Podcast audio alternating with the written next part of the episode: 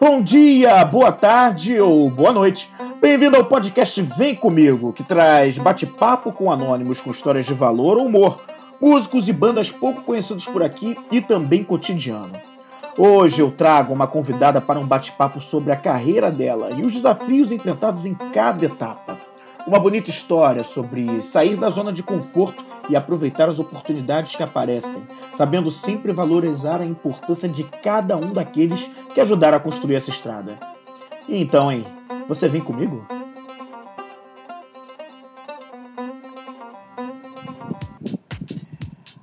Bom, então a gente está começando aqui mais um episódio do podcast Vem Comigo. Eu tô aqui, esse, nesse episódio específico, eu tô entrevistando. Aliás, vou bater um papo com uma pessoa que é muito próxima a mim, né? E tem uma trajetória muito legal de vida, com uma experiência legal para trazer aqui. É por isso que eu trouxe essa pessoa até aqui. Aliás, na verdade, eu vim até ela. Eu estou vindo até a, a casa dela e trazendo o podcast para a gente começar aqui e conversar. Então, é justamente a parte do programa em que a gente bate papo com a pessoa, traz uma experiência diferente, legal, ou uma, ou uma pessoa com histórias de humor, enfim. A gente quer passar alguma mensagem de alguma forma. Então, eu vou começar aqui, primeiramente, com essa pessoa se apresentando. O seu nome, a sua idade, no que, que você é formada onde você nasceu e onde você mora hoje. Qualquer coisa eu vou recapitulando ao, ao longo das suas respostas, se você esqueceu alguma coisa. É, tá bom, então. Primeiramente, bom dia, boa tarde, boa noite. Não sei quem vai me ouvir em quais horários, mas meu nome é Vanessa. É, não sou da mata, mas sou da mata. Sou engenheira florestal, formada há oito anos carioca, da Gema, da Gema mesmo. É, nascida então no Rio de Janeiro, tenho 31 anos e estou aqui com meu nada mais nada menos compadre. Obrigada por todas as honras. Não acredito muito nisso tudo que ele falou aí, não, mas vamos ver o que vai sair por aí. Estou aqui para compartilhar e ajudar em, em mais esse projeto de, de vida, se é assim que a gente pode dizer. É, exatamente. É um projeto de vida, né? Mas é um projeto até baseado para a gente levar histórias inspiradoras para outras pessoas. Acho que a tua história é uma história que tem é, uma coisa legal que pode inspirar outras pessoas aí fora a fazer. E, enfim, a gente aqui durante a conversa vai, vai, vai, vai desenvolvendo e vocês vão entender por que, que, eu, tô, por que, que eu trouxe ela até aqui a esse podcast. Então, ô Vanessa, você teve. Você é formada em, em, engenharia florestal, não é isso? Exatamente. Exatamente. E aí, como é que começou essa história de, de se formar em engenharia florestal? Você já veio desde criança? Tinha alguma coisa? Ou foi algo que foi ao longo da sua adolescência? Não, ou no ensino história, médio? Essa história de desde criança, isso daí é muito conto de fadas. É, isso não passa na minha vida, não, nunca passou. É muito tempo para dizer isso. É, sou, sou engenheira florestal, é, com muito orgulho, gosto muito da minha profissão, sou completamente apaixonada. Se me perguntar, fazendo já a pergunta a mim mesma, se você não fosse engenheira florestal, qual outra profissão que você faria? Engenharia florestal novamente. É, então, a engenharia florestal entrou no meu caminho como a maioria das coisas da minha vida entra no meio do, entra no meio do caminho sem saber por quê nem por onde. É, enfim, chegou a época de, de vestibular e eu tinha que escolher alguma coisa. Tinha, afinal de contas, eu sabia que queria fazer uma faculdade, mas também não sabia de que eu queria fazer uma faculdade. Você não tinha é, claro qual era o curso? De jeito e maneira. Eu sabia, sim, que eu queria alguma coisa ligada à área da, da natureza, à área de meio ambiente, mas a oito anos atrás, até então, a única coisa que se falava, o que mais se ouvia falar era biologia. Hum. Pois bem, é, biologia, tá, tudo bem, biologia, vamos lá, vamos tentar biologia. Eis que, no meio desse percurso de segundo grau, surge as, as visitas a universidades hum. e aos hum. cursos. E fui, então, numa visita num curso de biologia é, numa faculdade aqui do Rio, se eu não me engano, era até uma faculdade particular, não, não lembro direito. E lá, nesse bate-papo com os profissionais do curso de biologia e apresentação do, do curso, entramos no laboratório de anatomia humana. Hum. E quando eu me deparei com aquele laboratório de anatomia humana, tinha lá, eu não sei, não sei dizer o, como é que é o nome daquilo, mas tinha lá umas, umas caixas com algumas partes do corpo e tudo mais. Uhum. E aí era um tipo um tanque, né? Um tanque onde ficava isso. Quando eu abri um dos tanques, eu me deparei com vários fetos. E aí eu Nossa. comecei a chorar, chorar, chorar e coloquei na minha cabeça que biologia eu não faria nunca, porque a única certeza que eu tinha era que eu jamais trabalharia na parte de saúde, na parte de, de tratar corpo humano. Isso eu sempre tive certeza absoluta que isso não, não entrava na minha cabeça. Bom, e aí começou a busca insana. Eu falei, já era. Não vou conseguir fazer biologia. Não vou conseguir fazer biologia. O que, que eu vou fazer da minha vida? Né? Já que biologia não dá. Estudar corpo humano, ver feto, ver cadáver, não dá. Não dá, Aquela não dá. imagem enfraqueceu qualquer possibilidade de, de cursar. Qualquer possibilidade de cursar biologia. E aí, né, me restou o quê? É, infelizmente, ou felizmente, nos colégios que.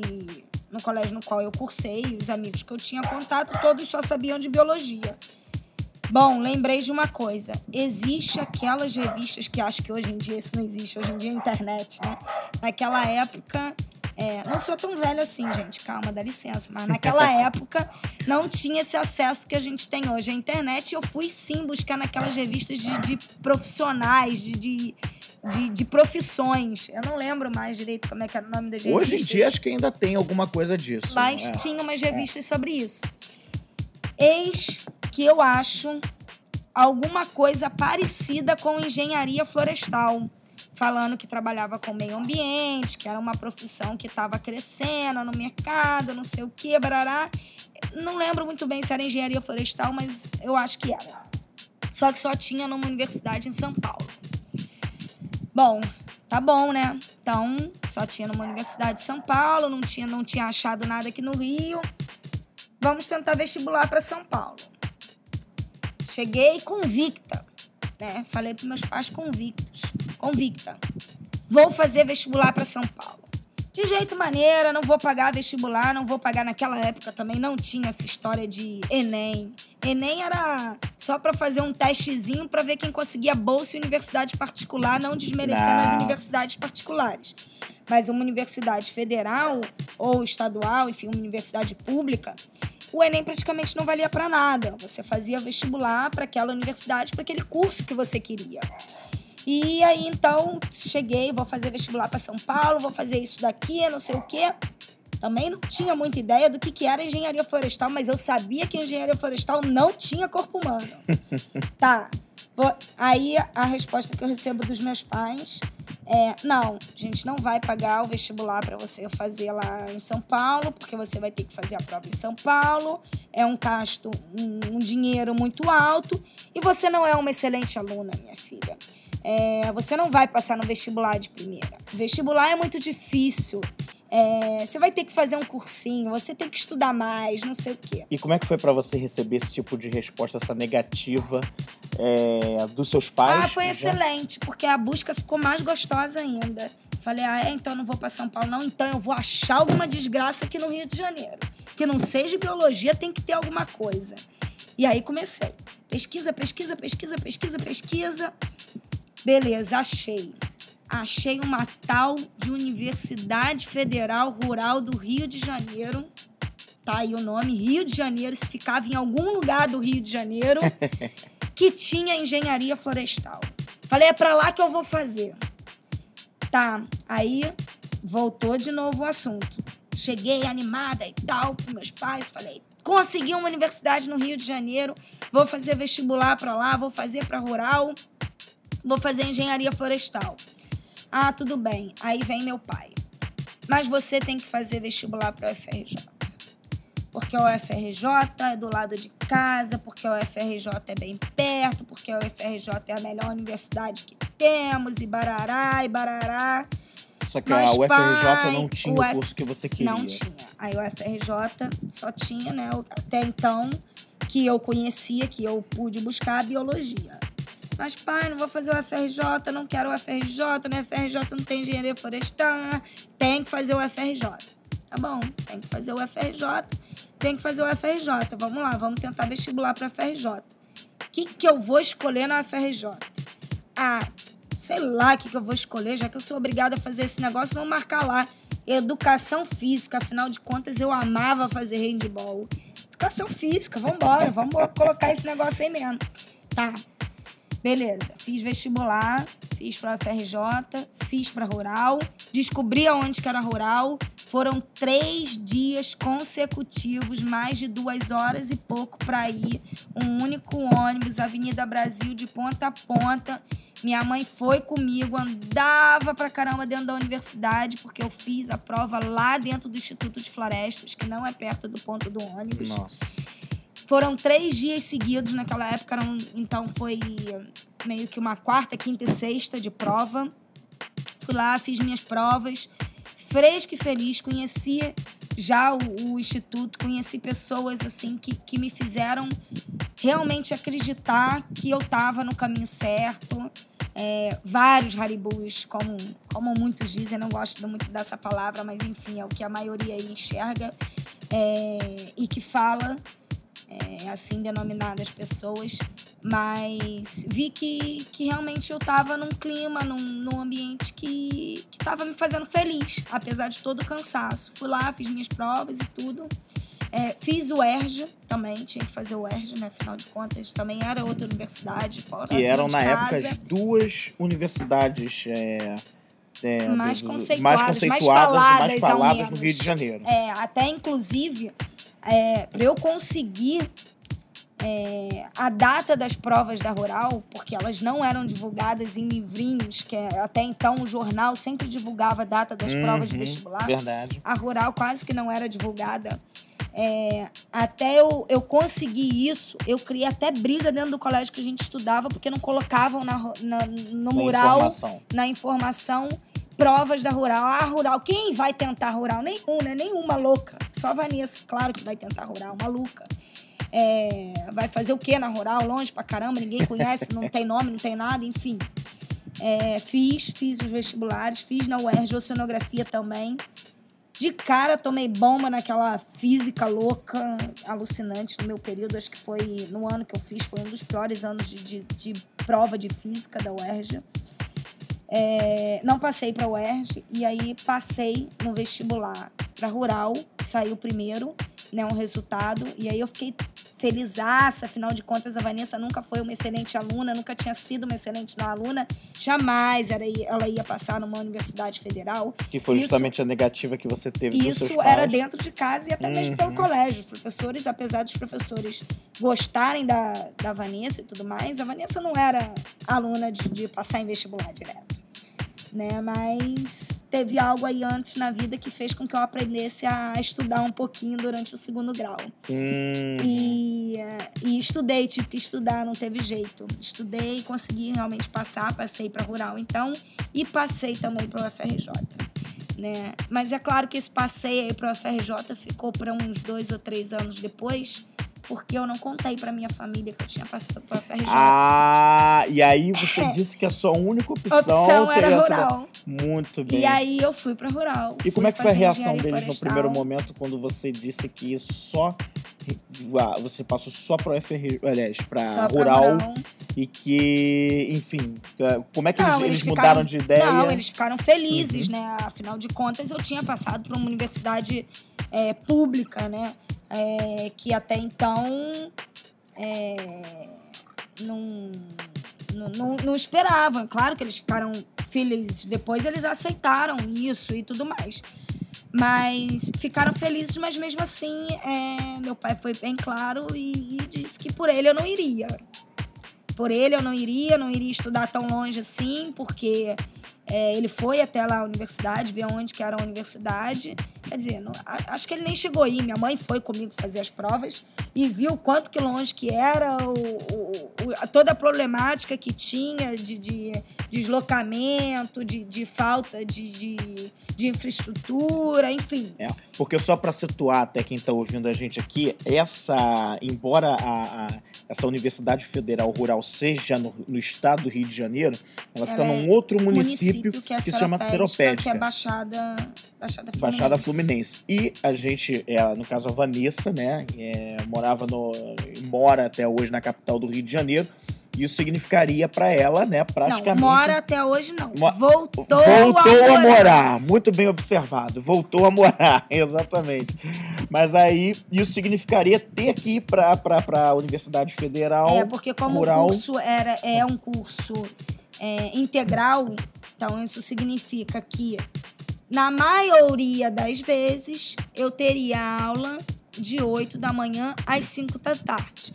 O que não significa que seja isso, porque tinha dias que eu tinha aula à noite e muitos professores lindos, maravilhosos, que não devem ter família, davam as provas no sábado. Meu Deus.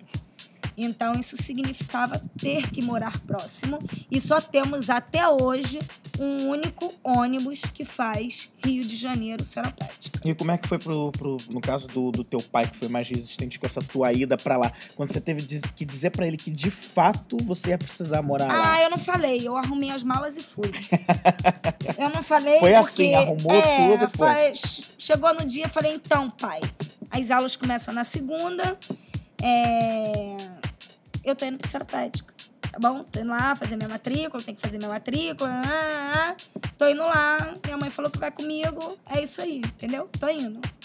É bem, bem, bem Vanessa de ser. No- é, foi um jeito bem, bem forte, bem firme. É, porque eu ia falar o quê, gente? Eu ia falar, pai, por favor, pelo amor de Deus, deixa eu estudar. Ah, não dá. Não dá, não dá, não dá. Pai, tô indo. Entendi. E aí, chegando lá, a Vanessa chega lá, tem que fazer a matrícula, aquela coisa toda, daqui a pouco começa as aulas. E aí precisava de um lugar pra morar. E aí vem uma nova etapa também dessa coisa. do- Aí tem Como uma história isso que acho que funcionou? poucas pessoas conhecem. É, Fui lá fazer a matrícula. Aí quando eu tô na fila fazendo matrícula, eu encontro uma menina que tinha feito a prova junto comigo, porque, é, como eu falei, eram três dias consecutivos, a prova era tarde, mas a gente tinha que chegar de manhã, porque quem morava fora dali, quem morava em outros estados, estavam tava dormindo acampado na universidade Uhum. ou alojado lá, tem um alojamento para fazer a prova. Então a gente passava aquela manhã batendo papo, né, se conhecendo os futuros candidatos e à tarde a gente fazia as provas, né? E aí eu conheci algumas algumas pessoas e, e fui fui procurar casa, mas nisso que a gente está procurando casa encontro uma uma conhecida, uma amiga que tinha estudado no colégio comigo, que era a Carolzinha. Ah, Encontrei a Carolzinha na sim. fila para fazer Uhum. matrícula. É, pra, também tinha passado para lá, para rural. E aí fomos todo mundo procurar casa junto. Aí nessa, nessa busca de casa, fui eu, Carolzinha, foi uma menina chamada. Como é que era? Patrícia. Alguma coisa desse tipo, Patrícia. E tinha um outro menino que eu já tinha, já tinha conhecido ele lá nas provas, minha mãe também já tinha conhecido os pais dele e tudo mais. E como aqui em casa nunca teve esse problema de tem que morar só com mulher, ou tem que morar com homem, enfim, não sei o que, ela falou: ah, vamos, vamos juntar todo mundo e, e vamos fazer uma república então, né? Uhum. Beleza.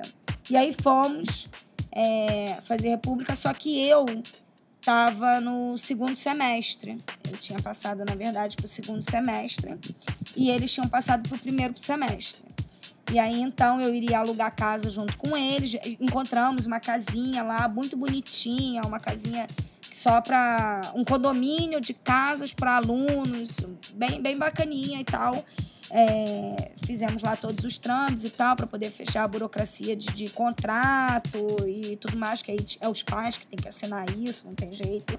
É, eu nem era maior de idade, eu passei pela Uhum. universidade com 17 anos, então eu não tinha nem condições, não podia assinar contrato de aluguel de casa.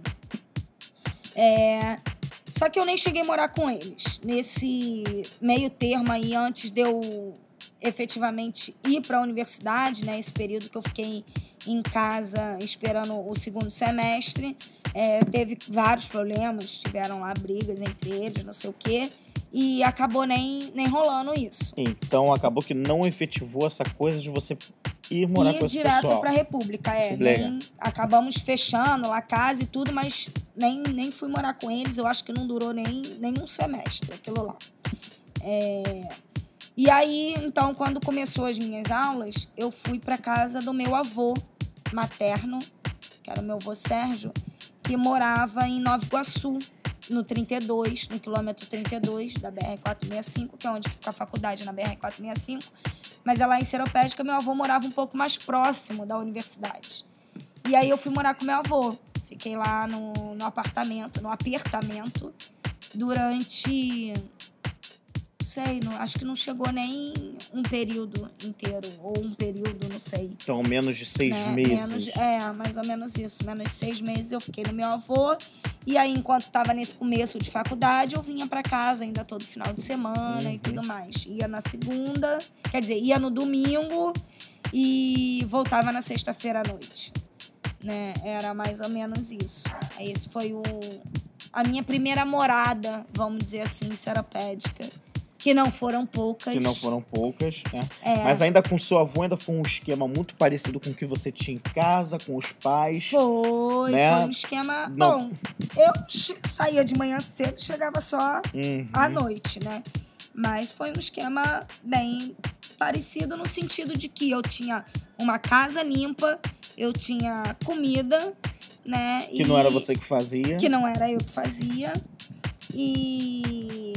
Enfim, tinha toda uma estrutura de uma casa montada. Eu tinha lá Uhum. o meu quarto, porque é, o meu tio mais novo, é, filho do meu avô com a sua segunda esposa, que era que morava lá no apartamento com ele.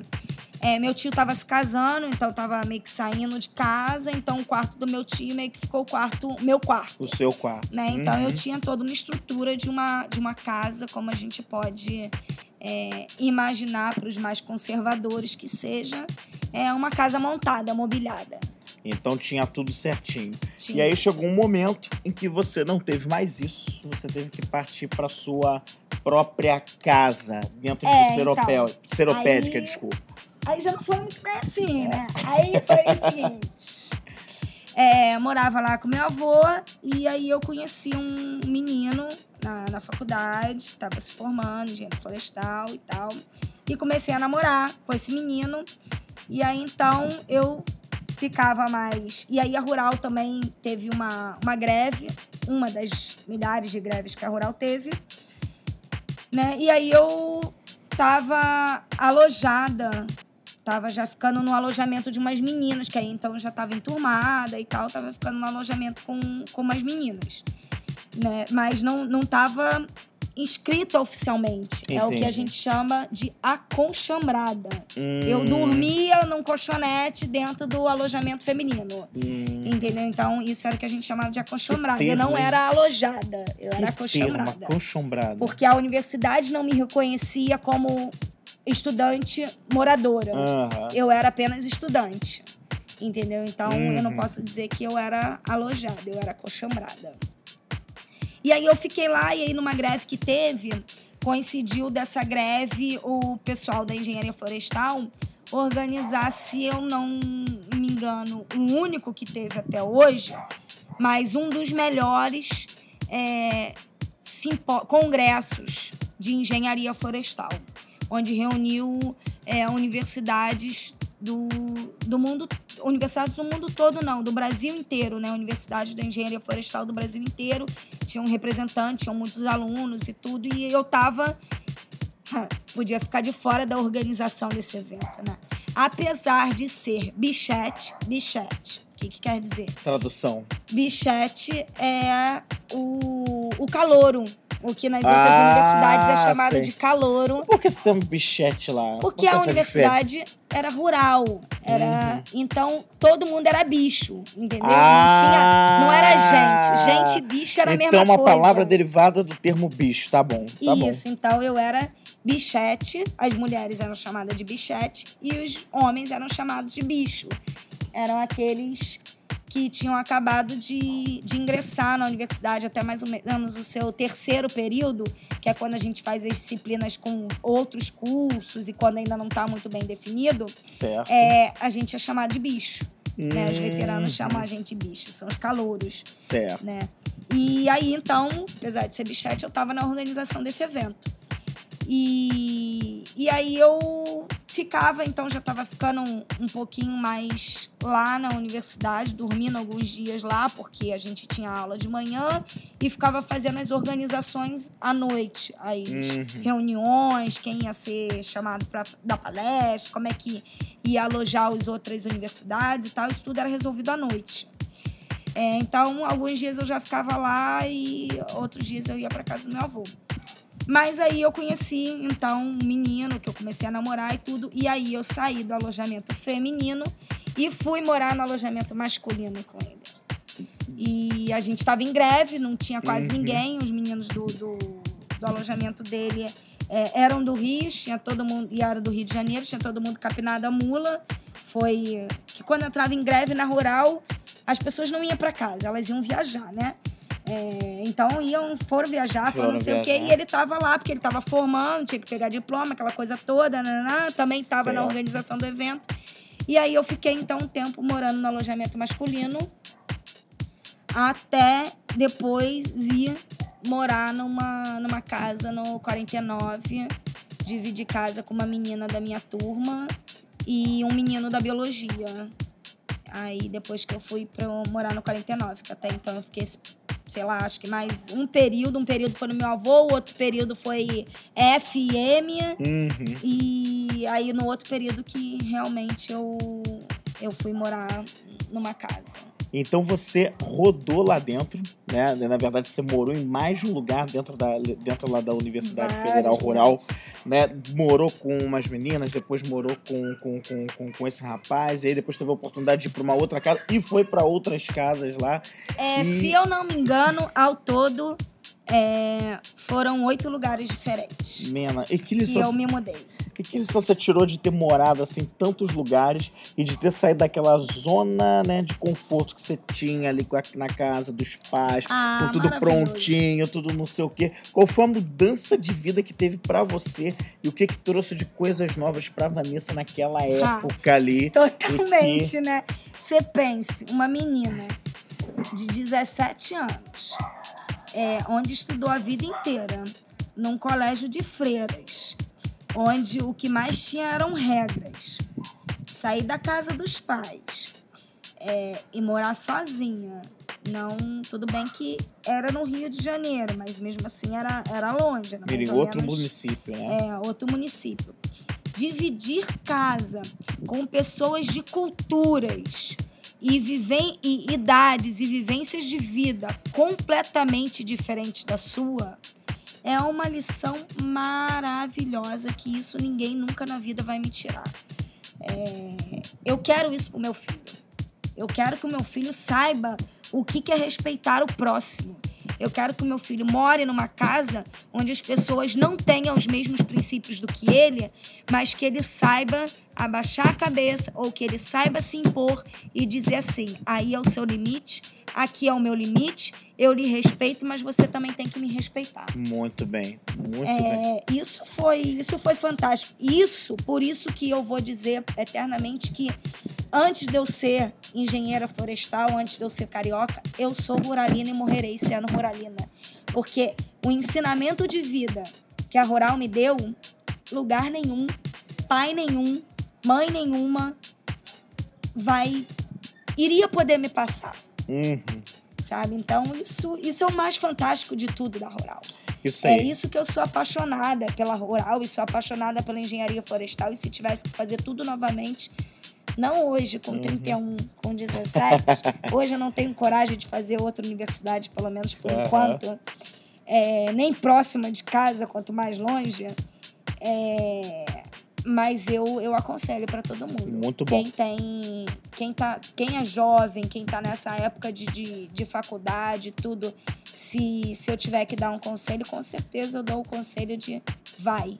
Vai, é que a pessoa vá, medo. saia daquela sua zona de conforto, conforto, daquela coisa toda, conheça pessoas de diferentes culturas, viva, mesmo é que ali, desde cedo é assim crescendo com suas é responsabilidades. É assim que você se conhece e é assim que você pode dizer que hoje eu sou a Vanessa e hoje eu tenho os meus princípios. Uhum. Porque até então eu eu vivia o que eu via. A gente vive, a gente, na verdade, é, é uma cópia da nossa família. Né? A gente acha o que é certo ou o que é errado em cima dos princípios que as nossas famílias nos ensinam. Muito bem. E quando você está longe daquele, daquele anseio, é que você para para pensar e aí você forma o cidadão que você é hoje. Exatamente. Você não que... que minha família não tenha é, não tenha é, é, uma parcela ou total parcela de, de, de incentivo na, na, na, pessoa. Tô dizendo como pessoa, na pessoa que eu sou hoje. É claro, minha família é minha base. Foi dali, se, se eu também construí os meus princípios na Rural, se bem é, eu fiz amigos que eu, que eu fiz, eu conheci pessoas nos quais eu falo, ah, essas eu quero que, que siga comigo, que sejam meus amigos uhum. e que me uhum. acompanhem, e essa eu quero que, que não precise ficar do meu lado, é porque eu tive a minha família para dar aquele startup inicial é, e, e, dizer e, e, dizer não, entendeu? Mas hoje também eu tenho argumentos suficientes para ter a minha família, ter as minhas opiniões e falar assim: ok, família, vocês pensam assim, mas o meu pensamento é esse, esse, esse, embasado em quê? Na minha experiência, experiência. de vida. Ou seja, você está querendo dizer né? Que então você acredita nessa coisa de que, embora tenha os valores da sua família com os quais você cresceu, você aprendeu, você se tornou a Vanessa que você é, mas além disso, você teve toda essa sua experiência própria, como qualquer indivíduo tem suas próprias experiências que foram aí adquiridas né, nessa, nessa, nessa sua vivência na Universidade Federal Rural, com pessoas de diferentes culturas, com gente de, de, de enfim, de tudo quanto é lugar, inclusive do Brasil, né? Porque vai muita gente Sim. de estados fora do Rio de Janeiro para estudar. A grande maioria naquela época era fora. Era de do, fora. Era de fora. Exatamente. E ali você começou a criar os valores da Vanessa, não da família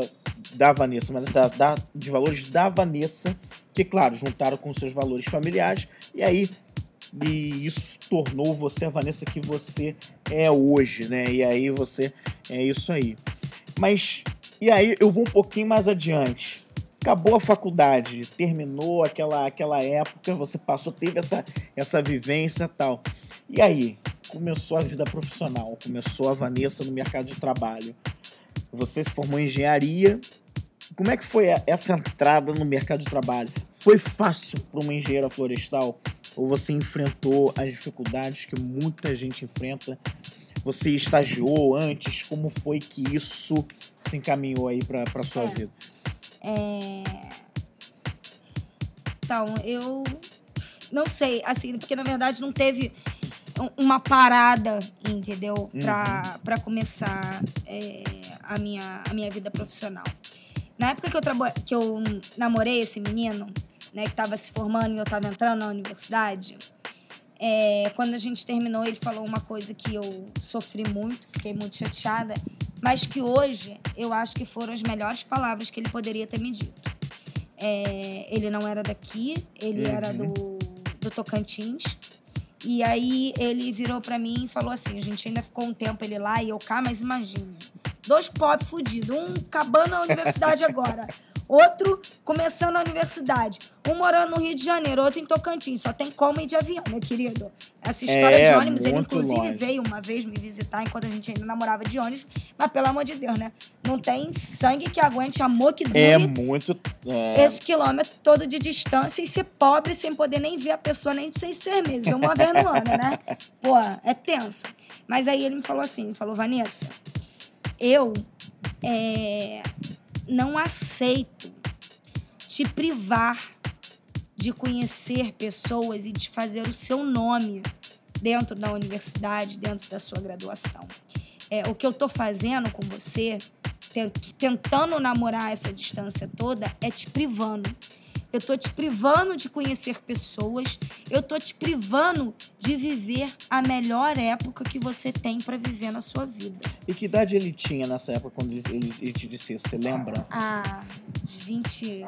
Tinha terminado a faculdade, vamos colocar aí. Se ele entrou com 18, deveria ter seus 24, mais ou menos. Entendi. Por aí, 23, alguma coisa desse tipo. Naquela época talvez não, mas você acha que ele teve aí, ele mostrou uma certa maturidade Sem dúvida. até pra, pra idade que ele tinha, inclusive na época que era... Sem dúvida, sem dúvida.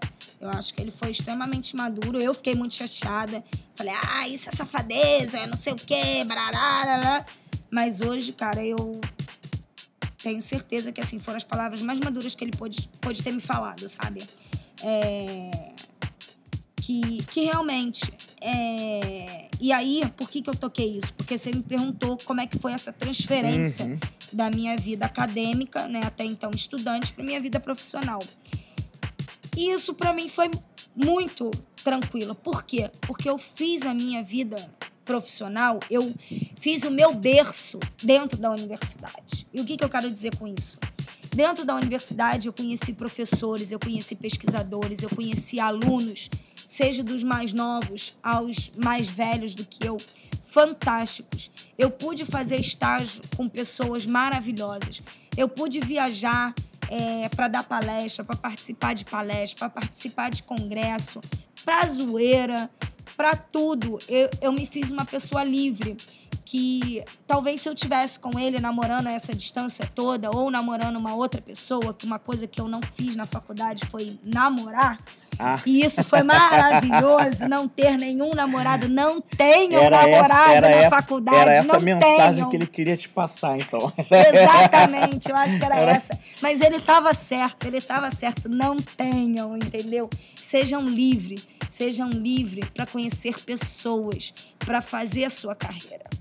Porque foi ali na universidade que eu conheci pessoas fantásticas, que eu conheci professores fantásticos. Pude conhecer um monte de merda também, que não prestam pra porcaria nenhuma, que não lembro nem mais o nome. Mas, inclusive, morei com uma professora que foi minha orientadora. Ela me chamou para os filhos dela já tinham crescido, saído de casa, e ela me convidou. Vanessa, você não quer ir morar comigo? Aquilo foi um outro aprendizado muito bom, sabe? Uma pessoa que, sei lá, alguns dizem que ela é orcahólica, que disseram para mim que o significado disso é aquela pessoa que não para de trabalhar. Mas eu não enxergo aquilo em trabalho, aquilo é a vida. Ela é engenheira florestal, ela respira engenharia florestal, ela gosta daquilo. Trabalho é quando a gente cansa, quando a gente faz aquilo É, massacremente. e de repente tem quando até a uma. gente vive aquilo dali, não é trabalho. Exatamente. entendeu? E de repente Você tem prazer até de fazer uma outra visão, tem uma, uma interpretação interessante com relação a isso, né? Que tem ganhado cada vez mais força. Quando você tá ali trabalhando, né? E mais que você tem aquele trabalho em que você tem aquele prazer em executar, em fazer, aquilo se torna uma diversão, né? Exatamente, se é torna uma vida, coisa é vida, natural. é- de repente é- era, era isso tão- que essa professora. era tão, tão, tão natural ela acordar Uhum. e conversar com o marido dela do projeto que eles iam financiar, que era um café da manhã delicioso. E, e viver aquilo dali e ela passar aquela experiência para mim e, e eu estar sentada na mesa com, com dois pro- professores maravilhosos. É, ele nem tanto, mas ela fenomenal, que eu digo que é minha mãe até hoje, porque era minha orientadora, era a pessoa engenheira florestal, ele era biólogo, mas muito bem conceituado também, faziam vários trabalhos juntos.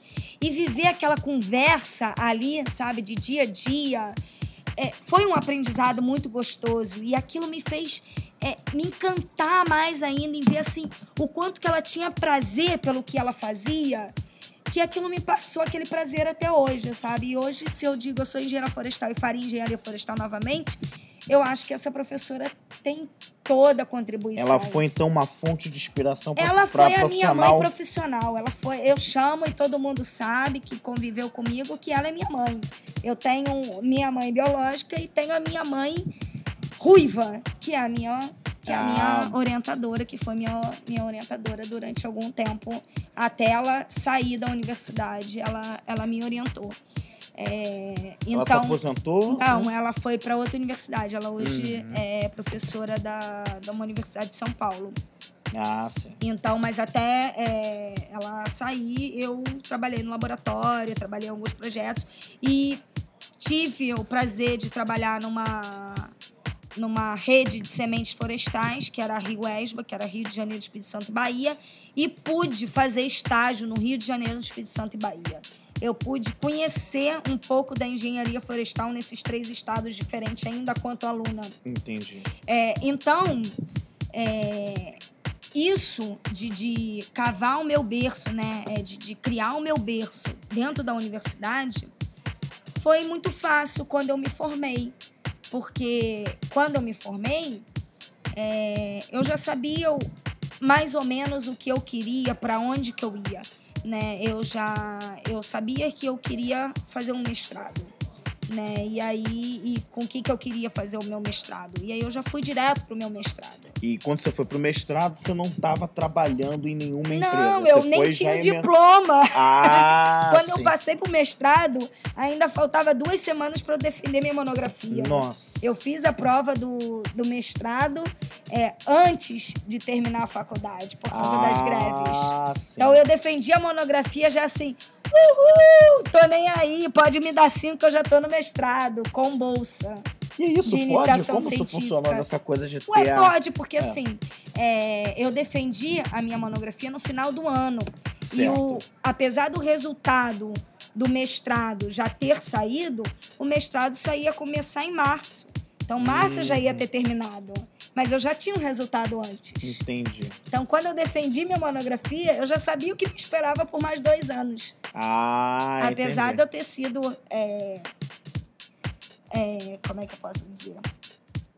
Não, não, não querer me, me gabar, mas apesar da minha monografia ter sido uma, uma monografia ótima. muito bem conceituada perante os professores do curso e tudo mais como monografia, mas eu já tinha chegado no momento que eu já estava assim, vai, acaba que eu já não tô nem mais aí para você, entendeu? Aham. Já tô vivendo uma outra história. Entendi. Então, é, eu, apesar de, alguns não, não considerarem, mas na minha visão, mestrado já é um mercado de trabalho, sabe? Um mestrado já. Você já não é mais estudante, você é um mestrando, é um, é um outro nível. Na minha Uhum. cabeça já é um- uma, outra, uma outra visão. É legal mostrar Entendeu? essa visão, porque Não muito... é um mercado de trabalho Aham. que, que eu vivo hoje. É o mercado de trabalho da consultoria. Mas é um trabalho. É um mestrando, ele está um passinho ali, é um, um iniciante pesquisador. Entendi. É Então, engraçado. um pesquisador é, um- é uma profissão. É engraçado e legal você mostrar essa visão, porque acontece muito de mercado, e ah, essa é uma dúvida de muitos estudantes, inclusive dúvida de profissionais, inclusive, pessoal que acabou de terminar a faculdade, sobre ir ou não para o mestrado logo depois que você termina. E aí, de repente, pode entrar num questionamento sobre depende do tipo de carreira que você quer seguir e depende, claro, do mercado para onde você vai entrar. Então, entra num mestrado logo após a graduação ou esperam alguns anos, hoje você deve esperar alguns anos de experiência no mercado profissional, atingir uma certa maturidade profissional para aí sim fazer o mestrado, tem sempre um pouco dessa dúvida. Esse agora trouxe aqui uma visão um pouco diferente. Não, que o mestrado é sim, é como se fosse uma profissão, é sim uma coisa profissional, num outro nível, no nível pesquisador, né? Sim, eu acho que. Bom, é bem por aí. É, eu acho o seguinte: você tocou aí de fazer ou não um mestrado. É, depende muito de, de profissão para profissão. Não posso falar outras. Posso falar da Uhum. engenharia florestal. É, hoje, se, se um aluno vira para mim e pergunta, Vanessa, faço mestrado ou não faço? A minha pergunta é o seguinte: você quer ser pesquisador ou não quer ser pesquisador? Se você quer ser pesquisador, se você quer seguir a carreira acadêmica, se você quer dar aula, ou se você quer só ser um pesquisador, que não existe só ser pesquisador, é, faça. Faça logo seu mestrado, faça logo seu doutorado, faça logo seu pós-doutor. Segue a linha, porque isso é, é o que você vai ser, é um pesquisador, não sei o quê. Agora, é, se você quer atuar em, em outro mercado que não seja o mercado de ser professor ou ser pesquisador, eu falo assim: ah, se você já sabe muito bem o que você quer fazer no mestrado, faça o mestrado, mas vá atuar em outra área também. Vá fazer outras coisas também. É, não fique só nessa linha de, de mestrado, doutorado, pós-doutorado, porque hoje o que a gente mais vê são pessoas que acham que gostam da, que gostam da pesquisa, que gostam de lecionar e depois descobrem que não gostam. Aí descobrem que não gostam quando você já está o top dos tópicos. O que, que significa isso? Quando você já fez mestrado, quando você já fez especialização, quando você já fez doutorado, quando você já fez pós-doutorado e aí você quer entrar numa empresa de consultoria. E aí, meu amigo, a maioria das empresas de consultoria não querem te contratar. Por quê? Porque você tem um currículo muito bom e eles não podem te pagar por esse currículo. Hum, então tem essa questão. Então tem isso. Então, se você quer, faça o seu mestrado, mas conheça o outro lado também. Essa é a opinião que eu tenho hoje. Sabe? É, se você quer, não, se você tá certo daquilo dali, de que você vai fazer mestrado, doutorado, porque você quer dar aula, porque você quer ser pesquisador, porque você não quer entrar na consultoria, porque você não quer ir para uma, uma outra empresa e tudo mais, é... tudo bem, faz um seguido do outro, termina a faculdade, faz o mestrado. Faz... Agora, se você tem dúvidas, eu acho que vale a pena conhecer o outro lado, porque o que a gente aprende na faculdade é lindo, é maravilhoso, é não sei o quê mas muita coisa não se aplica não no se mercado. aplica no mercado, né? E hoje você trabalha numa consultoria, não é isso? É, hoje, você eu trabalha numa, numa empresa de consultoria. Mas você também já lecionou aulas há um tempo atrás, então, né? Teve essa oportunidade. Sim. Quando você descobriu que você levava jeito para isso, ou que você queria isso, você tinha eu essa não vocação. descobri, como você... sempre. Nada na minha vida. Eu acho que poucas coisas na minha vida foram escolhas. E aí tem você que gosta de música, Uhum. você sabe muito bem que tem a música que diz Deixa a vida me levar, vida leva eu. Pois é, essa é a minha música. É, Deixa a vida me levar, vida leva eu. Eu não descobri nada. É, descobriram por mim. E falaram assim, Vanessa, por que, que você não dá aula? Ah, sei lá, por que, que eu não dou aula? Porque, porque eu sei, sei, não quero, não sei, acho que não leva jeito. Ah, Vanessa, você não quer. Você não quer ser minha monitora, não? Ué, mas para ser monitora precisa fazer prova. Ué, precisa, precisa fazer prova. Mas quem escolhe o aprovado é o professor. Ah. Ah. Tá, tudo bem. Então tá, então olha só, então eu tô indo lá na coordenação do curso, porque eu vou pedir para você adiantar a disciplina. Você vai fazer a minha disciplina antes da grade. E quando você terminar a minha disciplina, já na minha disciplina você vai ser a monitora, tá? Hã? Como? Hein? Não entendi. Pois é, isso. Ou seja, teve um convite lá atrás em que você Aí tá. Aceitei. aceitou, arriscou. Fui a monitora dos meus próprios amigos de faculdade.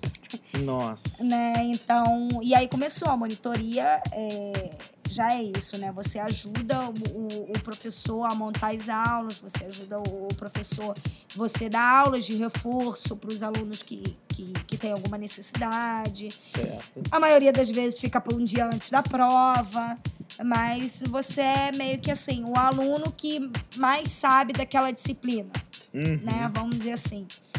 É, e aí comecei, então, fui monitora de 0800, porque eu Porque fui assim que monitora. funciona? não, não, é assim não? que funciona. A monitoria, a maioria das monitorias na, na engenharia florestal antigamente tinha bolsa. Ah, Mas tá. eu não poderia ter bolsa porque eu já tinha Já outra tinha bolsa. bolsa.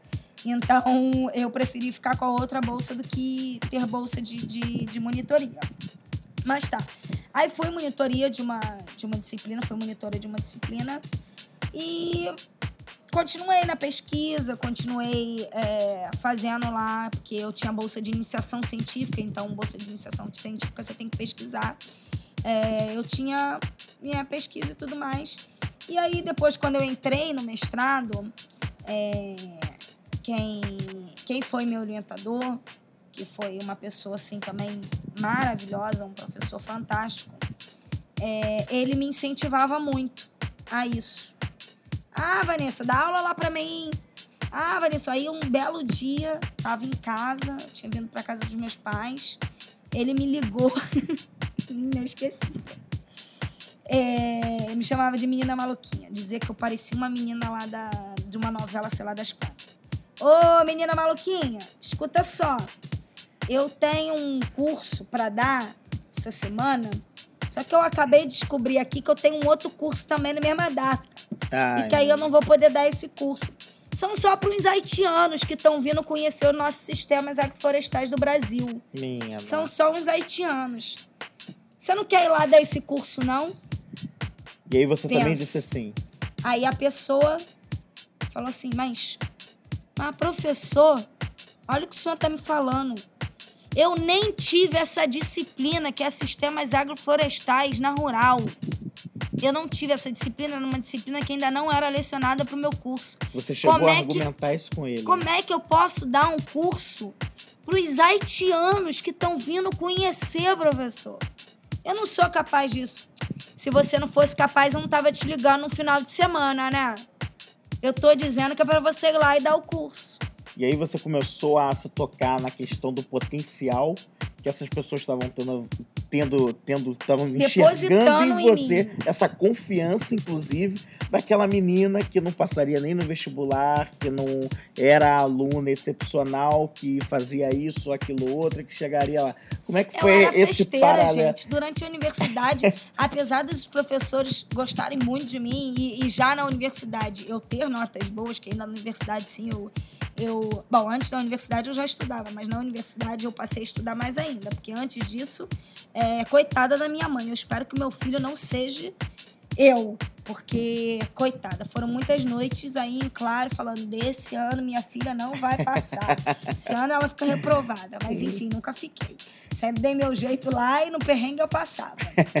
É, e aí eu. Aquele momento eu gelei. Aquele momento foi um momento assim que eu falei, nossa, Você que responsabilidade. responsabilidade. Mas aí eu falei assim, bom, eu sou engenheira florestal, eu sou mestranda, eu sou formada, eu tenho um diploma nessa universidade, depositou uma carga enorme em mim, que foi um diploma, né? E eu sou mestre, é, instituições de pesquisa pagam paga o meu salário para eu estar aqui hoje, eu tenho que, que retribuir, Justificar eu tenho isso, que né? justificar isso de alguma forma. Tá, tá bom, professor.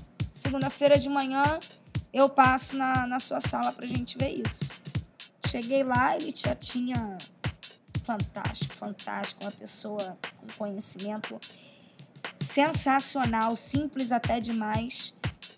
Virou pra mim e falou assim: "É só você ler isso daqui e o que você não souber, minha filha, é só você virar pra eles e falarem assim: "Eu não sei. Amanhã eu te respondo.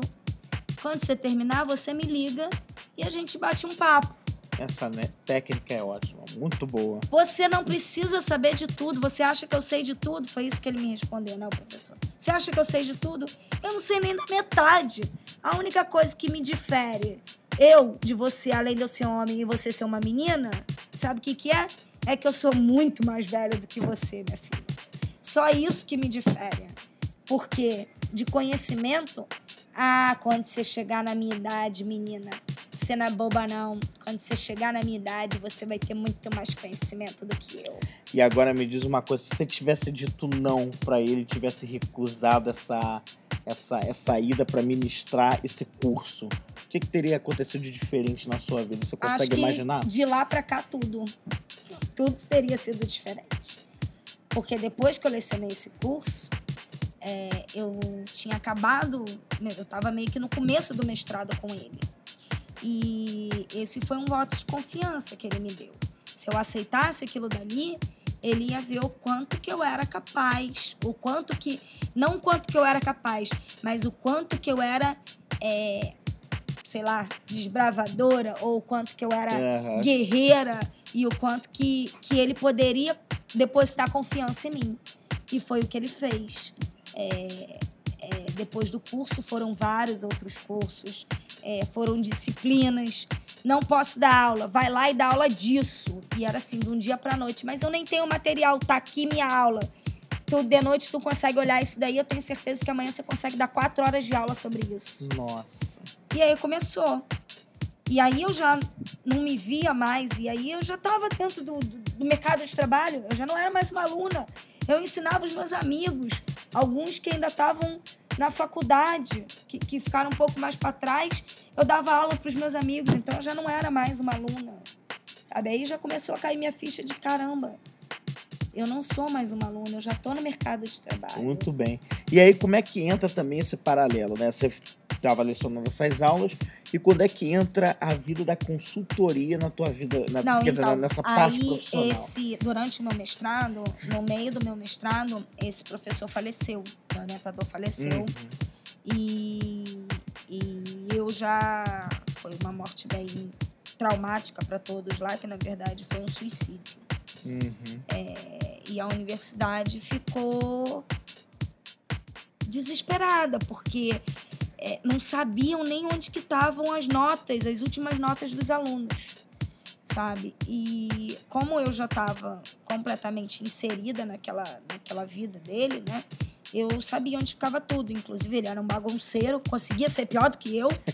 É, eu tinha arrumado as provas, eu tinha arrumado as coisas, tudo em envelopes e tal, na sala dele. Então eu, eu sabia onde que estavam as coisas. E aí, quando os professores né, do departamento, que foi o departamento onde eu praticamente vivi a minha faculdade toda, que foi no departamento de civicultura, é, eles. Vanessa, Vanessa, Vanessa, vamos pedir ajuda, Vanessa. Vanessa deve ter alguma coisa. E aí a Vanessa sabia onde estavam as provas, onde estavam as coisas, onde tinha é, algumas anotações que eles precisavam para fechar pelo menos aquele período. E aí a Vanessa resolveu isso tudo, além de vários outros pepinos que se tornou, né, em volta desse de, dessa morte aí um pouco traumática e tudo mais. E, e aí, bom, o professor faleceu assim do dia para o outro. Tem que ter um professor para substituir no semestre que vem. Quem vai dar aula no lugar dele no semestre que vem? Ah, eu não vou, eu não vou, eu já tô com um monte de disciplina, nananã, nananã. Vamos abrir um concurso para professor substituto. Beleza, vamos abrir um concurso para professor substituto. Eles decidiram lá. Eu só queria saber como é que eu ia resolver o meu mestrado. Era a única coisa que eu estava na metade do mestrado. Era uma semana antes de eu viajar para coletar os meus dados, é, que, me- que, a- que não ia ser no, no Rio de Janeiro, ia ser em Rondônia, meu, minha pesquisa. Então eu ia para Rondônia com ele. Esses dados da, da ah, para Do pesquisa mestrado, pra final, fazer o mestrado, final, isso. entendi. para é, poder coletar os meus dados, para analisar. Uhum. Era uma área de mineração lá em Rondônia e tudo mais. Eu ia ter que ir lá coletar solo, medir árvore, ah, fazer um monte de coisa. Ele ia comigo para me ajudar, me orientar, é claro. É, mas aí faleceu e aí eu fiquei naquela. eu- como é que agora eu resolvo meu mestrado? Eu tô na metade do mestrado, já tá todo o projeto aprovado, inscrito, é, escrito e. E agora? Como é que eu coleto esses dados? Como é que eu termino o mestrado? E eles queriam saber, o departamento queria saber do meu mestrado, o departamento queria Um resolver o problema é, deles, que o problema deles era o quê? Professor. Beleza, abriu vaga para professor substituto, tudo bem. Aí tô lá tentando resolver o meu mestrado, aí eis que eles viram, dois ou três professores viram e falam assim: Vanessa, você já se inscreveu para professora substituta? Claro que não, né, professor? Eu ser professora substituta? Pois é, né, Vanessa? Eu acho que você deveria fazer a inscrição. Ah, professor, eu preciso resolver o meu mestrado. Que eu vou fazer prova professora substituta? Eu nem tenho título de mestre ainda. Ah, mas no edital lá não tá exigindo mestre, não, Vanessa. Ah, é? É. Olha aí. Ah, tá. Tá bom, passou. Daqui uns dias, outro professor. Vanessa, tu já fez sua inscrição, né? Não. Vanessa, vai lá logo e faz sua inscrição, Vanessa. Professor, mas, pô, você acha que não vai ter? Tem vários amigos aí já formados, com mestrado pronto. Você acha que essas pessoas não vão vir concorrer? Vanessa, a gente não tá te perguntando se você terminou seu mestrado ou não. A gente está te perguntando se você fez a sua inscrição para professor substituto. Tá, tudo bem. Fui pra casa, conversei com alguns amigos e tal. Falei, gente, estão. Perguntando se eu quero fazer inscrição a professor substituto. Ou Eu seja, tinha não- uma confiança além do seu antigo orientador, além daquela professora que foi sua inspiração, tinham outros olhando ali, Olhando ali. vendo o teu potencial, vendo teu que você precisava ser essa pessoa. Pois é. E aí, E aí eu falei, ah. Aí todo mundo começou a colocar pilha, né? Os amigos. Vai lá, faz logo sua inscrição, vai lá, deve ser boba, não sei o quê. Ah, vamos lá ver o que que precisa pra fazer essa inscrição, né? Fui lá, fiz inscrição e tal, aqueles trâmites todo, entrega documentação, entrega currículo, que na parte acadêmica se chama tal de currículo LAT que certo. tem lá todos os trabalhos que você fez, onde você estagiou, o que, que você publicou, o que, que você deixou de publicar. É, fiz lá o meu currículo, entreguei lá, fiz inscrição, não sei o que, teve uma prova e teve uma, uma prova didática de dar aula. E aí, para minha surpresa, não di- tinha candidatos, mas tinha um, um candidato lá que, que era orientado de um professor que eu estava fazendo a disciplina no momento do mestrado, Uhum. que ele era super bem conceituado, o pessoal falava bem dele, ah, porque fulano, fulano é muito bom, fulano não sei o quê, fulano sabe muito, porque é irmão de engenheiro florestal já, não sei o quê. Falei, ah, tem condições nenhuma pra fazer essa prova. Fulano vai concorrer. Pois bem, cheguei lá no dia, cadê o menino? Não foi. Não apareceu. Não apareceu, que depois eu vim descobrir que ele não apareceu porque, segundo ele, ele não tinha con- condições de concorrer com as pessoas que estavam ali inscritas. Olha só. Bobeira dele, né? Mas enfim, eu fui, né? Não, ah, não sou boba nem nada. Quando eu digo que vou tentar, eu vou tentar, não interessa o que, que é, se seja para carregar uma barra de mil quilos ou para soprar um- uma pedra de gelo, eu vou tentar, eu vou tentar. Já tava lá, já tinha escrito, já tava.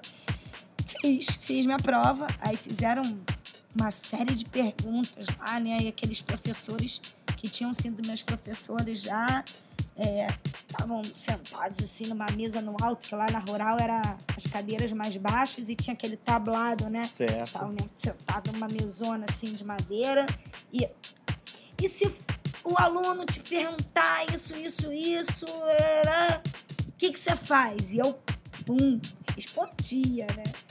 Ah, aí, pergun- aí perguntaram é, que esse professor, né, que, que veio falecer e tal, ele dava uma disciplina para outra graduação, que era a agronomia.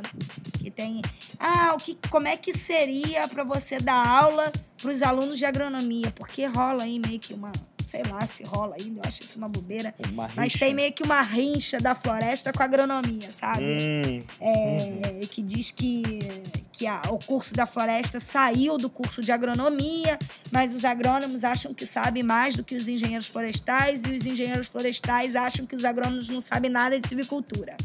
Então tem meio que uma, uma briga aí nesse meio termo. Então, muitos engenheiros florestais não querem dar aula para agronomia. Como é que seria pra você dar aula para agronomia? Eu, singela, né? Falei, ué, como é que seria? Como é que seria dar aula para qualquer outro curso, né? Pelo amor de Deus, qual é a diferença? Não é diferença nenhuma. Pois bem, mas tá, é, passou e, para minha surpresa, quando saiu o resultado, eu fiquei em primeiro colocado e fui então chamada para ser professora substituta da, da instituição no qual eu tinha é, o maior apreço, Uhum. tinha um orgulho enorme e, e- e um prazer, realmente um sonho. Aquilo dali estava sendo um sonho sendo concretizado. Porque quando eu terminei a graduação, que eu ingressei para o mestrado, na minha cabeça era: eu vou ser professora. É, eu quero dar aula. Era isso que passava na minha cabeça. Então, é, estar ali, apesar de como professora substituta, estar ali dando aula, era um sonho sendo realizado. muito bem. E, e para variar, né? Eu passei num dia e tinha que dar aula no dia seguinte. Era óbvio. Era tudo bem corrido. Que eu bem... não tinha material nenhum preparado. Mas o, o professor lá já tinha. É, passa, ele, ele me deu praticamente cópia de, de todas as disciplinas, de todo o computador dele, praticamente. Ele tinha me dado cópia. Aí eu falei, cara, o cara é muito bom. Eu não tenho como preparar. Eu não tenho como pensar. Não tinha no, tempo para você pensar num conteúdo num programático. conteúdo programático de um dia para o outro. Falei, quer saber de uma coisa? Fui lá, cheguei em casa, abri meu computador, olhei assim e falei: Ah, essa aula eu sei bem. Essa aqui vai ser minha primeira aula. Flum! Fui. Fui dar minha primeira aula assim. Na, e na outra semana foi que eu comecei a pensar que até então eu fiquei, e agora? E agora eu tenho que terminar meu mestrado, que eu não tenho orientador, que eu não tenho dados, que eu não sei o que vai ser da minha vida. E eu ainda tenho que pensar em toda uma disciplina, ou toda uma disciplina, não, todas três disciplinas que eu uhum. tinha que uhum. dar aula. Eram três disciplinas. Três disciplinas. Conteúdo programático, prova, disso tudo. Ah, meu Deus ferrou, mas vamos lá, vamos ver o que, que a gente resolve, né? Vamos. Se não der conta, a gente pede socorro. É o que eu Exato. tenho que fazer. É, e aí eu fiquei, fiquei dando aula, é, dei aula ao todo, eram, foram quatro disciplinas que eu dei aula na universidade, durante dois anos, que é o tempo máximo que você pode ficar como professor substituto uhum. dentro de uma instituição. E foram. E, e aí, nesse meio termo, eu consegui é, terminar o meu mestrado, né? Consegui aparecer lá com, com os dados, com um projeto lá engavetado de alguém, porque dando três disciplinas, tendo que montar tudo, e com o mestrado já metade, com um projeto e tendo que trocar projeto, eu não tinha não tinha realmente tempo, tempo para pensar no seu para poder pensar num, em escrever um novo projeto, coletar dados e defender no tempo que eu tinha que defender por causa da bolsa que eu tinha. Entendi. Eu tinha bolsa, então eu, tinha, eu tenho tempo para fechar pra isso. Para fechar isso. Agora, é, a gente estava falando aqui, né? Que é, foi até a pergunta inicial. Quando que a consultoria entrou na tua vida aí? Foi ah. final desse mestrado, acabou o mestrado? Não. E como foi que entrou a consultoria na, na, na quando você começou nesse ramo? A consultoria se mistura com, com a minha vida pessoal, familiar. É, na verdade, quando eu terminei o mestrado e depois eu fiquei mais um ano dando aula. Aí fiquei mais um ano dando aula. Eu nesse nesse tempo eu fiquei muito triste com com a forma com que conduziram o meu mestrado, porque depois que o professor faleceu, é, ninguém queria assumir essa essa rabuda uhum. de ter uma professora substituta, uma aluna que já estava no meio do mestrado, pegar um novo projeto e, uhum. bater no peito. Então, assim, é, meu mestrado acabou não saindo o mestrado que eu queria, o mestrado que eu tinha idealizado. É, foi um, um, mestrado bacana. Eu hoje eu agradeço muito e digo que meu mestrado só valeu a pena porque eu me tornei professora substituta, uhum. porque só pelo mestrado é, não valeu a pena e aí eu fiquei muito triste e, e eu falei assim, ah, não sabe aquilo, apesar de eu ter assim, ficado nossa, muito, muito, muito feliz, muito agradecida pela oportunidade com que os alunos me deram de ter sido professora e pelo carinho que, que, que me retribuíram. Eu estava muito triste com a instituição, sabe? Eu estava vendo um momento assim muito é, é, para baixo. Foi um momento de crise entre um você momento, e a instituição, diferente é, daquele, de todo aquele amor que, que você tinha, sempre tem. E aí os professores que sempre me deram apoio, muitos deles já não estavam mais, já tinham ido para outras universidades e, e, seguido outros caminhos. É, e aí foi um momento bem triste. Aí eu, os professores perguntaram: ah, fazer doutorado? Não, não vou fazer doutorado porque eu não consegui ainda engolir o meu mestrado. Não tenho como fazer um doutorado. E aí então eu decidi, depois de oito anos morando na, na rural, é, eu decidi voltar para casa dos meus pais. E aí eu falei, bom, vou voltar para casa dos meus pais, vou finalizar as coisas do mestrado que eu tinha que finalizar, algumas correções e tudo, aquelas coisas todas. E, e vou, vou ver o que eu faço da minha vida. Mais uma vez eu cantei, deixar a vida me levar Vida leva eu. É, e aí eu voltei quando eu decidi, então, na semana que eu, que eu vim para casa, que eu decidi que eu não ia mais. Foi dolorido, muito dolorido, é, esse retorno à, à casa da família, apesar de, de todos estarem de braços abertos. É um momento bem difícil, é um momento delicado, porque você já fez, como eu falei lá no começo, uhum. seus princípios e tudo mais. Era um momento de alegria, né? De eu estar tá voltando, mas era um momento bem delicado. Eu não sabia como é que eu ia é, me comportar. Um passarinho, quando ele bate asas, ele não quer voltar para a gaiola novamente. Sabe? Então, eu tinha medo disso ser um fracasso. Sabe? Eu, eu, eu, eu achava que isso era um fracasso voltar para casa dos meus pais, eu achava que era um fracasso é, na minha vida profissional. Depois de já ter criado aquela independência, toda uma Totalmente. estrutura de vida, com todos os valores. E, e aí. Né? E aí tá, eu voltei, mas quando eu, quando eu voltei, na semana que eu voltei, meu pai veio a falecer. Foi justamente naquela época. Foi. E aí foi, foi uma situação bem, bem delicada familiarmente, né? É, perder um ente querido é, é uma situação difícil, é, é, é rever muitas coisas, enfim. E, e aí meu pai faleceu e tudo muito rápido.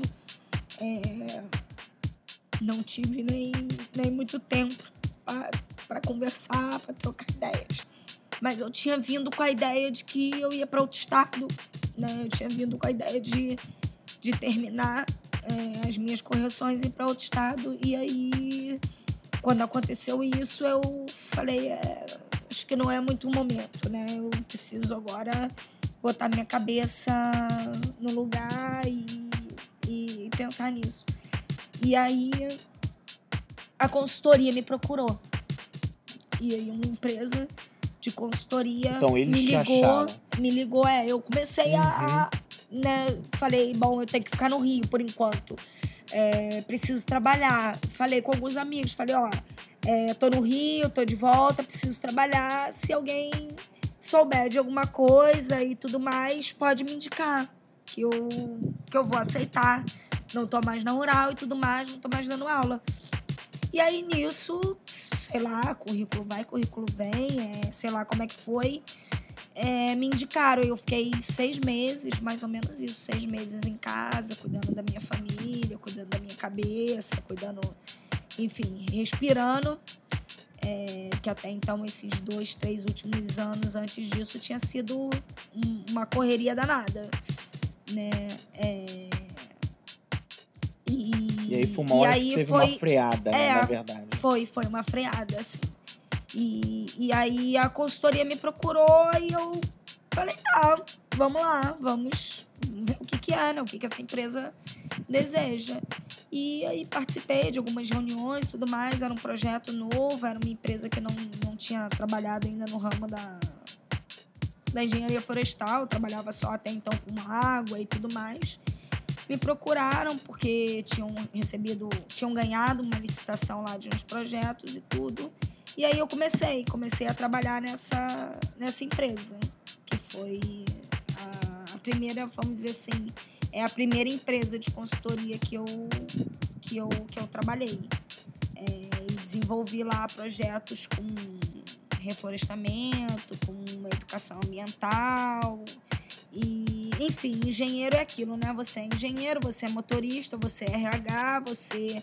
Afinal de contas, o que a empresa vira para você e fala: você não é engenheiro? Então, dá teu Isso, jeito. Dá o teu jeito, exatamente. Entendeu? Então eu comecei a ser tudo. É, a trabalhar com. Me deram assim um bocado de folha na mão e falaram: uhum. esse é o projeto. Dá e teu jeito aí. Ver o que, que você tem que fazer para isso aí sair é, ganhamos essa licitação aí, só que não me deram nem, eu não sabia nem valor, quanto que eu podia gastar ou quando eu não podia gastar. O orçamento, né? Orçamento eu não tinha, eu tinha um projeto falaram assim, ó, oh, ganhamos isso aí, tem que fazer, dá teu jeito. Agora me diz uma coisa que acontece, que eu vejo acontecer com muitos é, engenheiros no mercado, aqueles que estão saindo da, da faculdade, acabaram de se formar e vão entrar no mercado de trabalho, né? Muitos deles enfrentam aquela coisa de querer ganhar o que é o piso inicial do engenheiro, essa coisa toda. Como foi isso para você? Você teve essa coisa do piso inicial, você brigou por isso ou você só simplesmente foi encarou o que tinha que ser? Ou você realmente teve e ganhou dentro do piso? Como é que Gente, foi? Gente, pelo amor de Deus, uma menina vinda de uma família pobre, humilde, no qual vendia docinho, vendia não sei o quê, para comprar rifa de colégio, para poder ser rainha. Trabalhou como trocadora de van para poder pagar sua viagem, que queria viajar. Que, que era um piso de engenheiro para aquela pessoa? Isso aí nunca passou pela minha cabeça. Isso é Eu achava porra, legal. Existe uma coisa que se chama piso. Battery is low. Please recharge in time. Nossa, isto- isto- a gente tá aqui com, com um aparelho aqui de, de caixa de som Bluetooth e que disparou aqui sozinho. Mas voltando ao piso, a tá. questão do. Eu sabia que tinha um piso, gente. Mas também tinha plena consciência de que a maioria das empresas. Piso, piso é o que eu piso. Mas é legal a tua visão, essa, essa coisa de você mostrar isso pra O gente. que eu queria, o- naquela, naquela época, o que eu queria era trabalhar, era me inserir no mercado de trabalho e fazer o que eu tanto sonhava, que era ser engenheiro florestal. Era isso que eu queria, porque até então, naquele momento de vida que eu tava passando, eu nem pensava muita coisa, entendeu? Eu só pensava que eu precisava estar com a minha família e, e que eu precisava pagar contas. Então eu, eh, eu nem não queria isso. Abracei aquele trabalho com maior amor e carinho, independente do valor que era pago. Entendeu? É, e aí era primeiro um projeto, aí conforme, sim, aí foram aumentando os projetos, aí eu pedi pro, pro chefe, falei, pô, chefe, um projeto, isso aí tudo bem. Agora, vários projetos, eu preciso de um aumento. Afinal de contas, tu tá colocando em todos esses projetos o meu nome, engenheira, mestre, para poder ganhar a licitação e eu chupando bala. E aí sim Aí- foi a hora de pleitear. É muito legal essa visão que você está trazendo, porque a gente vê muitos casos, não só no mundo da, da engenharia, não, mas em algumas outras profissões, onde o pessoal sai da faculdade e já quer ganhar o, tal do piso, ou quer ter aquela situação toda e minhas tal. contas- as minhas E- contas sempre foram o seguinte: quando eu era é, estagiária lá, que eu tinha uma bolsa de iniciação científica, Certo. que era uma merreca, eu sobrevivi com aquilo. Aí, quando eu passei para mestrado, a bolsa já era bem maior. Falei, opa, beleza, se sobrevivia com a do mestrado, eu posso ganhar, ah, posso dar um up na minha vida e ainda guardar um dinheiro. Opa, beleza. Aí eu virei bolsista de mestrado e professora substituta. Aí eu tinha duas rendas. Falei, caraca, que maravilha! Eu tenho mestrado e ainda tenho professora substituta. Ah, eu já vivo bem com a do mestrado. Substituta a gente guarda. Bem, Vai que acontece alguma coisa, né?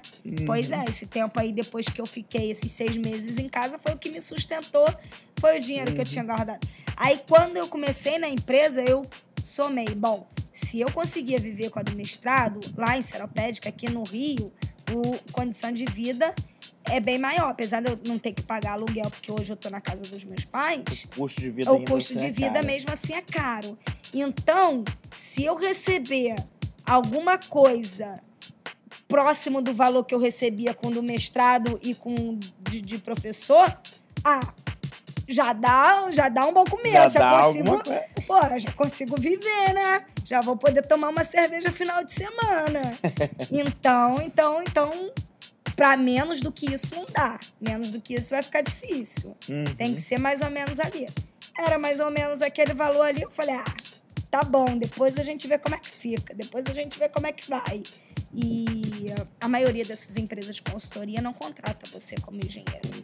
Eles contratam você como coordenador de projetos. Ah, Você não é mas contratada como engenheira porque coordenador de projetos, o piso, o tão famoso Ah, o tão piso, famoso peso. é muito menor do que de engenheiro. Ah, isso é um fato que tem que ser explicado. Você é coordenador de projeto, você é especialista de qualquer negócio, você, você é o faxineiro, menos o engenheiro. Menos o O engenheiro. engenheiro você só é na hora de assinar o projeto, assinar os relatórios e o seu nome lá naquela equipe técnica para a formação do projeto. Aí eles colocam lá com aquela letra garrafal você e na frente é- ainda coloca assim: mestre, doutor, PhD, porque É. isso tem peso na hora de concorrer à licitação. Ah, sim, muito bem.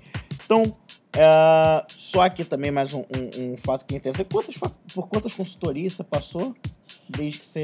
Não, consultoria foi Consultoria. essa, Uhum. que a primeira e a que eu tô agora. A outra é, não foi consultoria, foi um convênio. Ah, foi um convênio. Não foi, foi uma, uma ONG, Uhum.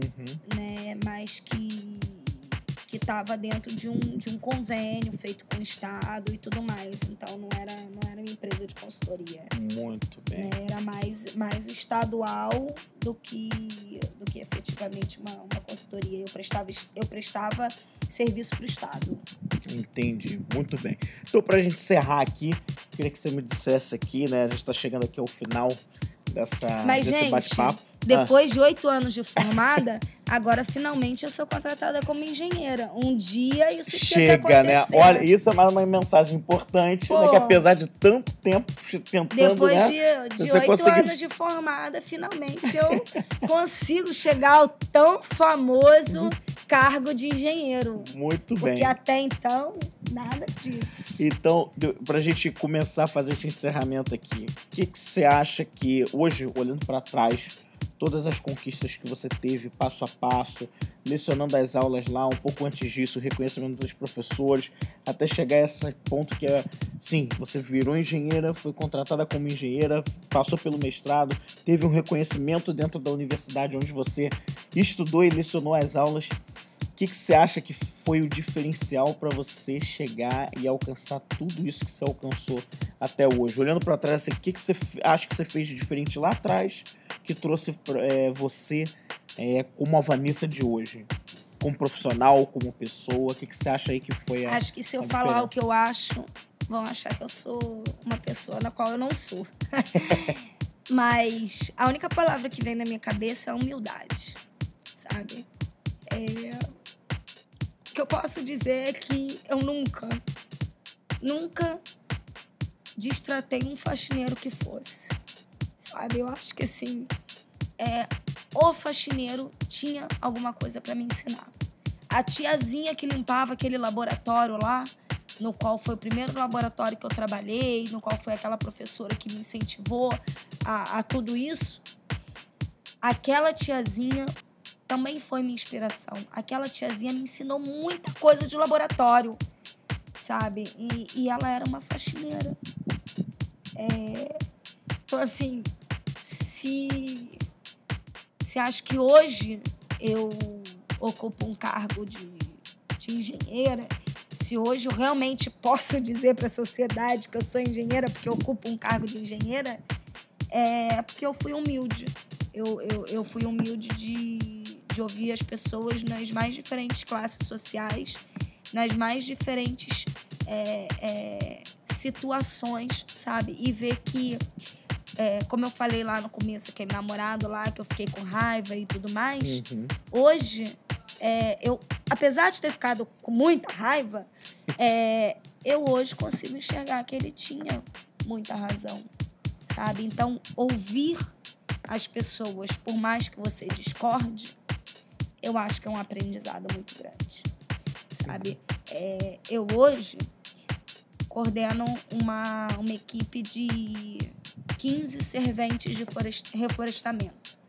Para muitos, isso significa 15 peões, raça ruim, desgraça.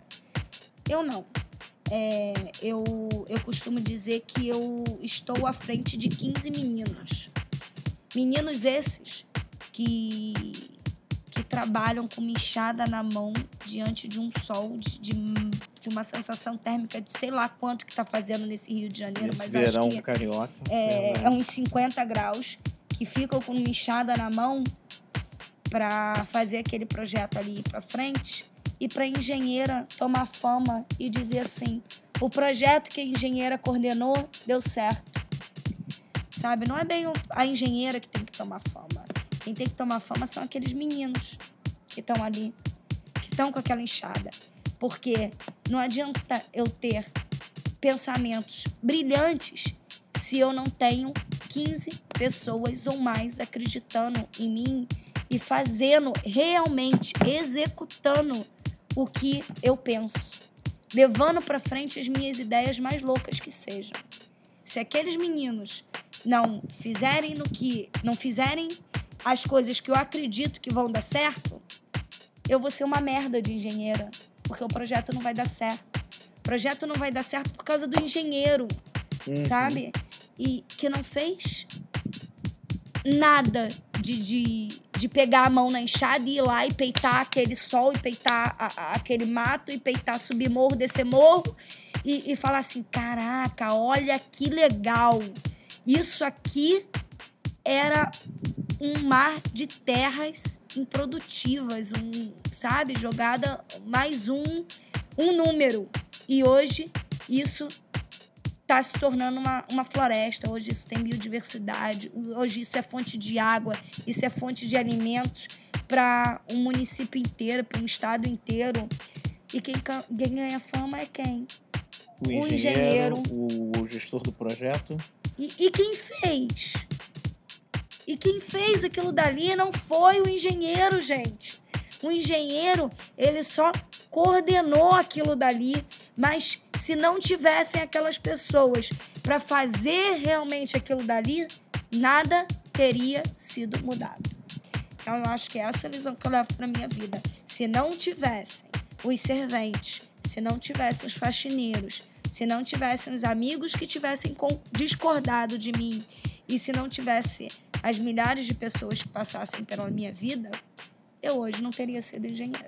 Muito bem. Olha, eu tô aqui é, muito feliz com o que, com que a gente pegou aqui desse programa, porque deu, eu acho que deu pra sentir, se deu pra vocês sentirem aí na, é, para vocês que estão ouvindo aqui que a emoção dela ao falar tudo que ela falou durante toda a entrevista, principalmente nos momentos é, tiveram alguns momentos ainda mais sensíveis e isso aqui não tem preço. A mensagem que o programa quer passar, o que esse episódio quer passar, é, realmente assim, não tem preço. Eu considero a Vanessa uma guerreirona, né? É, não é porque é minha comadre, mas a história dela de vida é realmente sensacional. É e sempre vai ser um exemplo essa história de vida dela. E eu tô feliz que eu consegui fazer essa, esse bate-papo nosso aqui. Eu já sabia de muita coisa que ela contou aqui, mas surpreendentemente tem- tiveram coisas novas nessa conversa e que eu vou levar de lição para minha vida e que eu espero que todo mundo que está ouvindo aí também leve para as suas. Ou seja, não tem coisa impossível, não tem questão de da, do, da, da família de onde você veio. Você pode ser pobre, mas você pode vencer na vida. Você pode chegar lá e obstáculos vão ser, mas você, se você faz bem o que você tem que fazer, você sempre vai ser reconhecido. Então, é, o que eu, eu tô vendo na prática aqui, a história de uma pessoa do meu lado, próxima a mim, de que realmente as coisas é, acontecem desde que você haja, trabalhe para que isso tudo aconteça. Olha, muito obrigado, Vanessa. Valeu mesmo pela entrevista, pelo bate-papo. Não entrevista, bate-papo mesmo. E a gente volta com um próximo episódio do Vem Comigo, esse podcast novo aí, com uma próxima entrevista. Vai ter, um, vão ter outros, outros bate-papos, na verdade, aí mais pra frente, com outras pessoas, com mais histórias inspiradoras. Obrigado, Vanessa, fica à vontade se você quiser dar um recado final, ou né, até onde as pessoas acham a Vanessa. Se você quer, você quer ser achada ou não. Tem o e-mail da Vanessa, tem o site sou- da Vanessa. Eu tem- sou, eu sou Vanessa, não sou da mata, mas sou da mata. Então vocês não me achem, porque eu quero estar na mata. É, não, gente, brincadeira. É, ah, eu me sinto lisonjeada por ter recebido essa proposta é, do, meu, do meu compadre. É, não, não me enxergo dessa, dessa maneira com que ele com que ele com que ele diz. Acho sim que sou uma guerreira, vou morrer sendo uma guerreira porque sou brigona e vou brigar e vou lutar eternamente. É, mas não, não acho que sou inspiração para ninguém, não. Eu simplesmente é, cometo muitos erros e só tento deixar a vida me levar, a vida leva eu. Vamos um ver o dia, que as pessoas vão dizer nos comentários se a tua história é inspiradora ou não. um dia, um dia, sei lá, um dia as coisas acontecem, sabe? Eu não sou muito de. é, enfim, sou uma virginiana. É, não, não acredito muito nessa história de signos, não. Mas um ponto eu tenho que concordar, sou perfeccionista. Então, em tudo que eu tento fazer na minha vida, eu tento fazer bem feito. Não é, não é, não é há pouco que meu filho é lindo, maravilhoso, a coisa mais gostosa desse mundo, né? Fui eu que fiz, pô. Então, é, tudo que eu tento fazer, eu tento realmente é, fazer bem feito. Eu acho que isso daí eu tenho que concordar com, com o Flávio. É, a única mensagem que, que eu realmente deixo e, e que eu acho que as pessoas deveriam, deveriam seguir em qualquer coisa na sua vida, seja a sua vida pessoal ou profissional, é, se for fazer alguma coisa, faça bem feito. Não interessa se você está naquela posição hoje como vendedor, como faxineiro, como cozinheiro, como engenheiro, como médico, como advogado.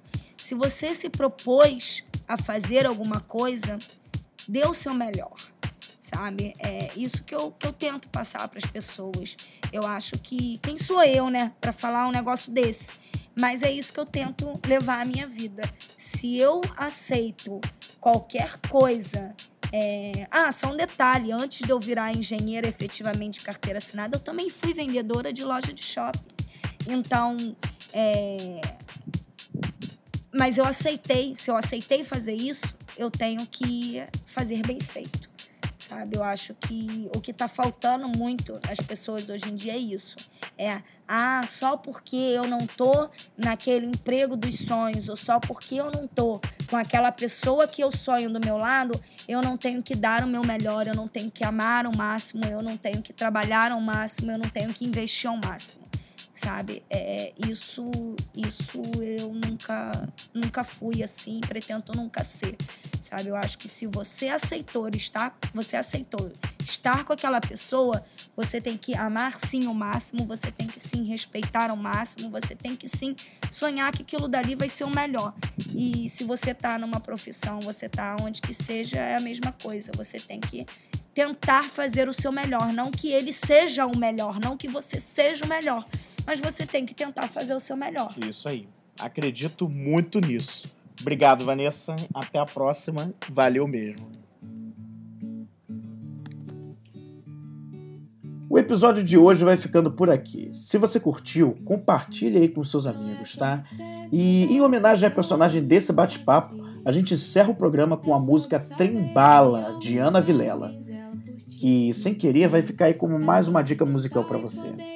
Obrigado por ouvir mais esse episódio do podcast. Fica ligado aqui que você vai saber muito mais sobre os próximos episódios. Até mais e vem comigo. Universo tão vasto e bonito é saber sonhar. E então fazer valer a pena cada verso daquele poema sobre acreditar. Não é sobre chegar no topo do mundo e saber que venceu. É sobre escalar e sentir que o caminho te fortaleceu. É sobre ser abrigo e também ter morada em outros corações. E assim ter amigos contigo em todas as situações. A gente não pode ter tudo. Qual seria a graça do mundo se fosse assim? Por isso eu prefiro sorrisos e os presentes que a vida trouxe para perto de mim.